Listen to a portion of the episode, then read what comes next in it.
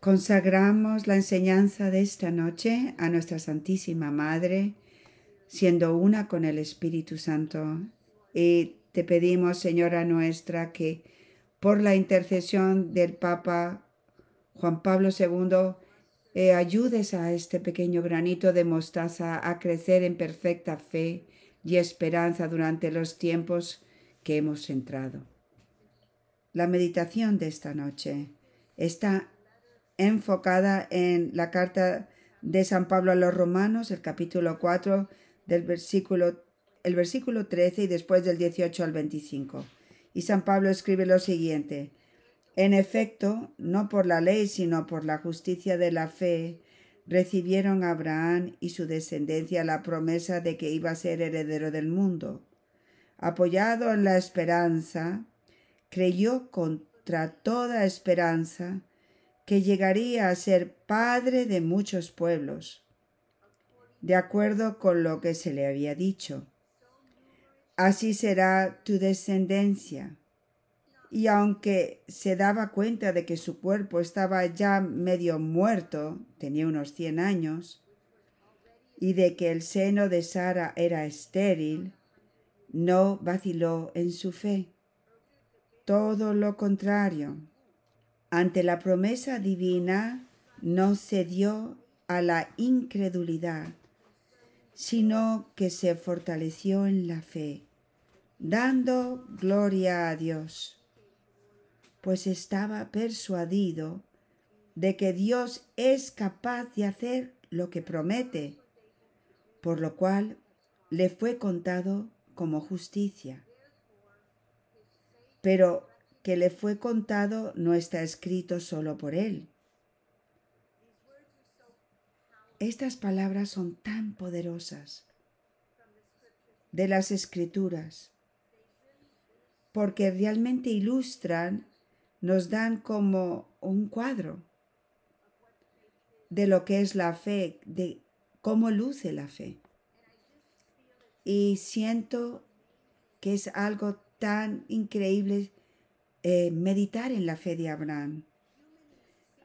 De hecho, humanamente hablando, lo que Dios le estaba diciendo era imposible.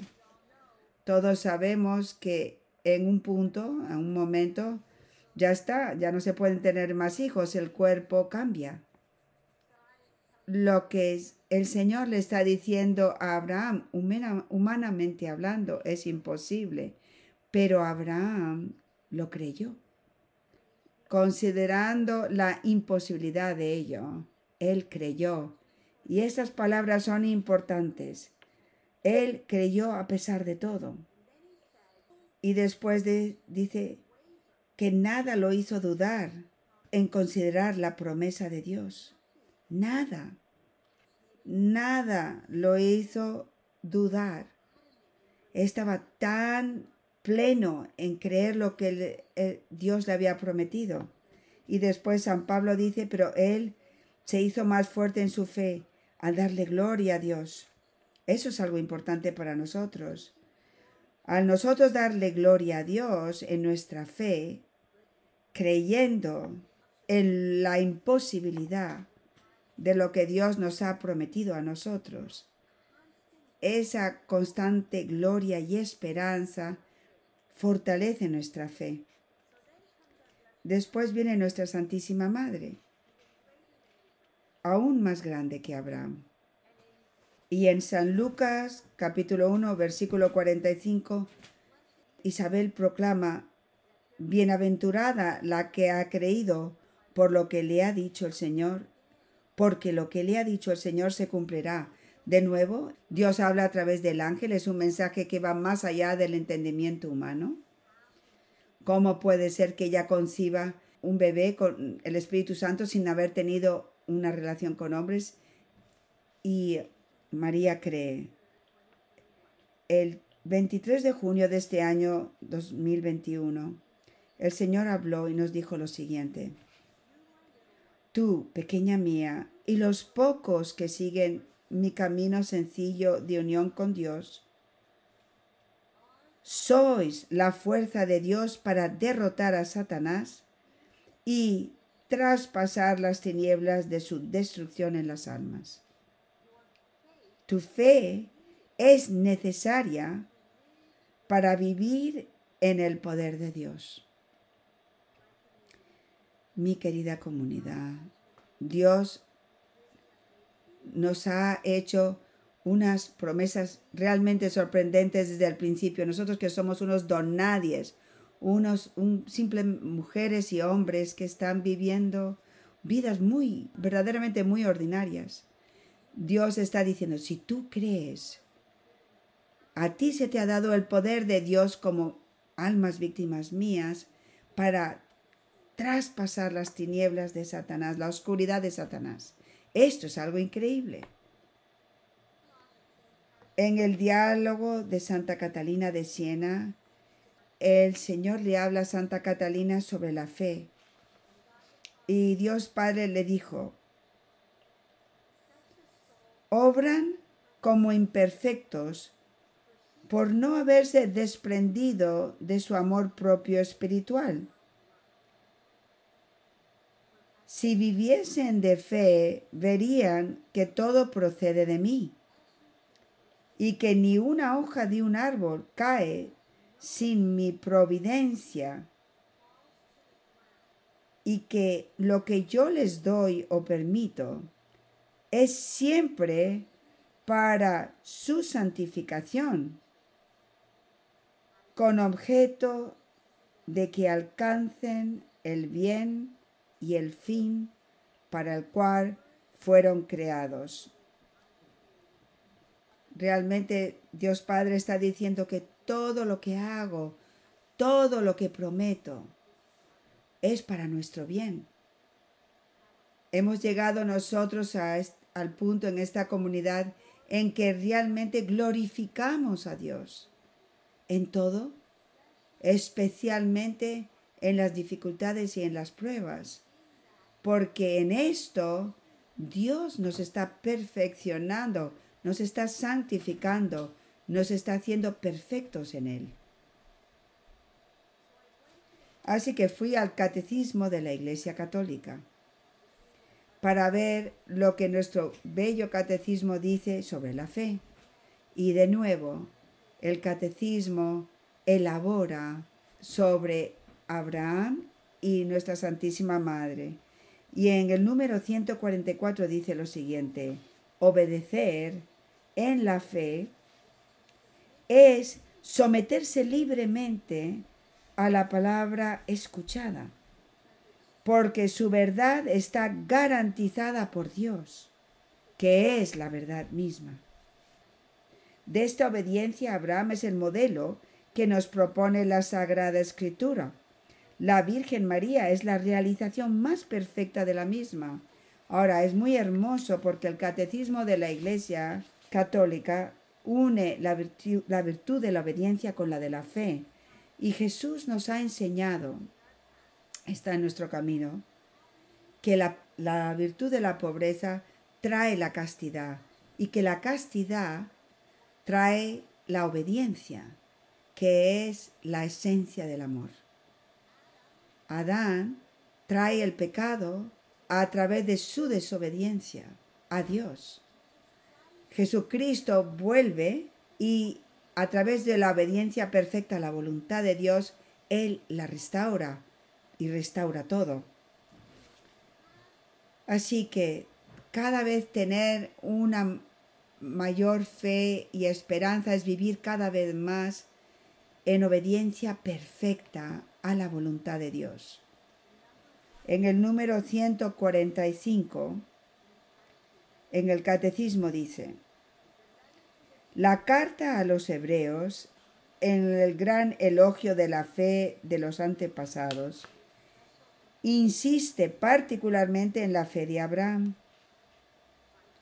Por la fe, Abraham obedeció y salió para el lugar que había de recibir en herencia, y salió sin saber a dónde iba.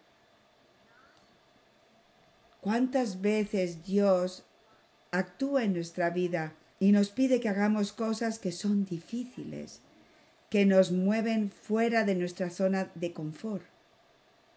Y es en esta escucha a la voz de Dios, escuchando a los movimientos del Espíritu, en los que somos obedientes, que es cuando crecemos en una mayor fe.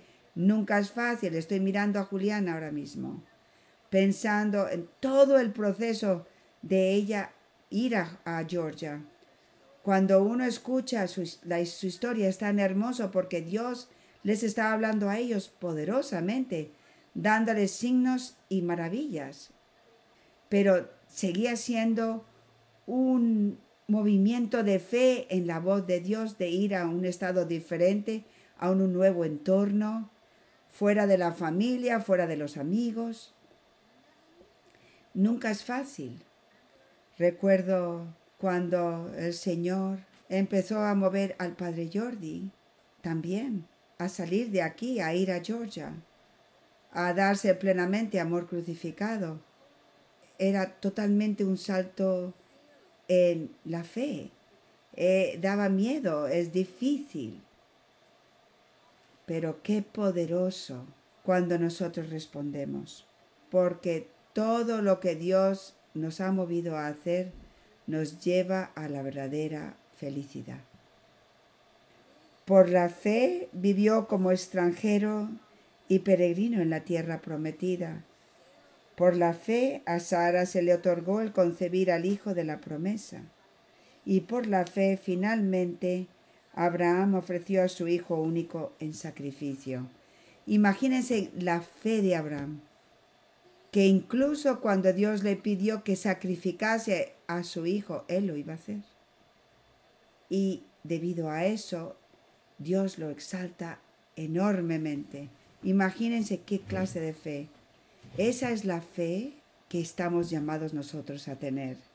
Esa es la fe que mueve montañas. Esa es la fe que yo estoy aquí a retarnos a todos nosotros que tenemos que tener en estos tiempos en los que hemos entrado. En el número 146 del Catecismo dice lo siguiente, Abraham realiza así la definición de la fe dada por la carta a los hebreos. La fe es garantía de lo que se espera, la prueba de las realidades que no se ven. Y esto era del capítulo 11 del versículo 1. Cuando estaba organizando esta enseñanza, pensé mucho en Jack y Micah, en Amy y en Thea, estas dos familias. A ellos se les dio una orden, o se vacunan, los dos trabajan para el gobierno federal de los Estados Unidos, o pierden sus trabajos. Estas parejas tuvieron que realmente empezar a escuchar sus conciencias y los dos decidieron que no era la voluntad de Dios para ellos Así que por fe, en fe, tuvieron que seguir la voz de Dios diciéndoles no. Y no es fácil. Yo he tenido el honor de leer la excepción religiosa eh, que me mandaron hoy y que el padre Ron les ayudó a orar y hacerlo.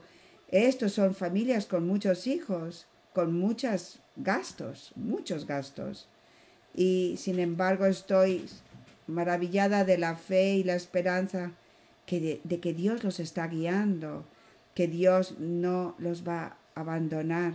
Así que como comunidad tenemos que orar unos por los otros, tenemos que apoyarlos, tenemos que interceder por ellos. Y finalmente en el número 148 de la Iglesia Católica habla de la Santísima Virgen María y dice, la Virgen María realiza de la manera más perfecta la obediencia de la fe. En la fe, María acogió el anuncio y la promesa que le traía el ángel Gabriel, creyendo que nada es imposible para Dios y dando su asentimiento. He aquí la esclava del Señor, hagas en mí según tu palabra. ¡Wow! Qué fe tan perfecta.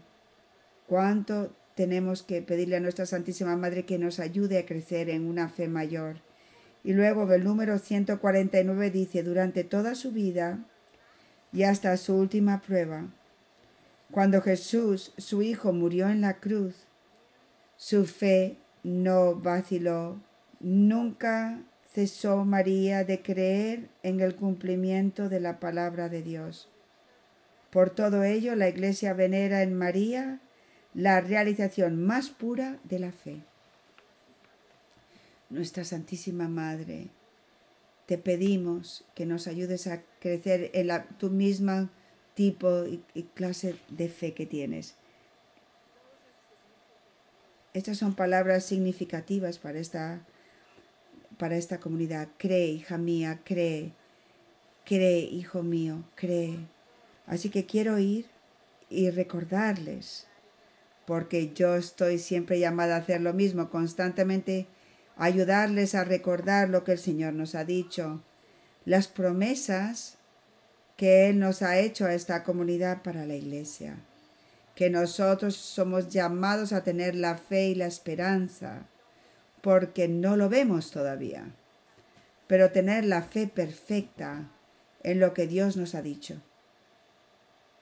El 10 de octubre del 2014 Jesús nos dijo, ¿crees tú, pequeña mía, todo lo que te he dicho a lo largo de todos estos años?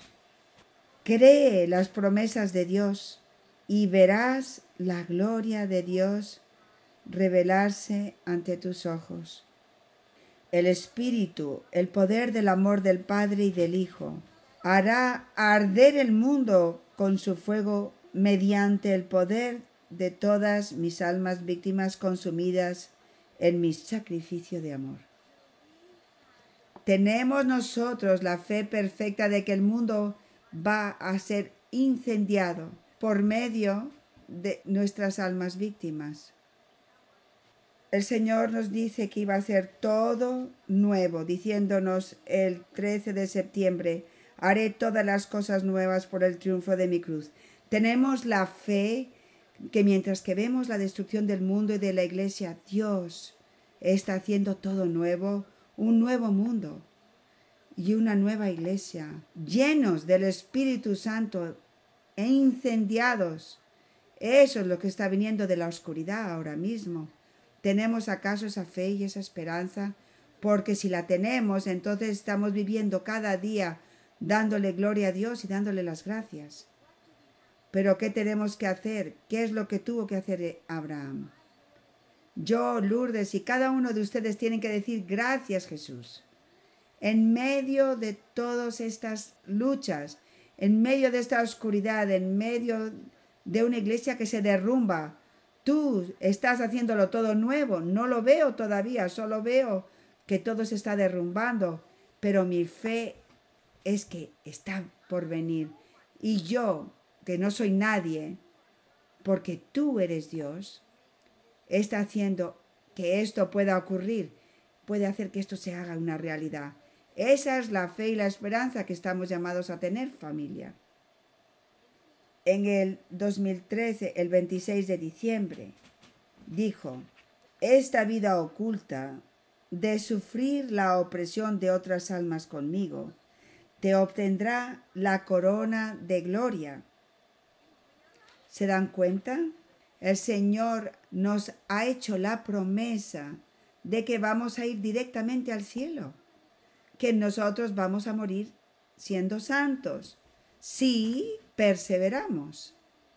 Tenemos la fe, este tipo de fe, al ver nuestra miseria, al ver nuestro quebranto, al ver nuestro pecado. Le damos gracias a Dios todos los días que Él me está haciendo pura y santa. Nos lo ha prometido. Él quiere que tengamos la fe de Nuestra Señora y de Abraham. En el 2016 el 12 de diciembre, la fiesta de la Virgen de Guadalupe, cuando fuimos a la Basílica en México. Nuestra Santísima Madre nos hizo una promesa. Ella nos dijo, recibid la corona de gloria reservada para los mártires del amor de Cristo. No temáis durante el tiempo de la gran prueba que ha de sobrevenir al mundo porque yo estoy con ustedes. Me han seguido hasta el altar del sacrificio.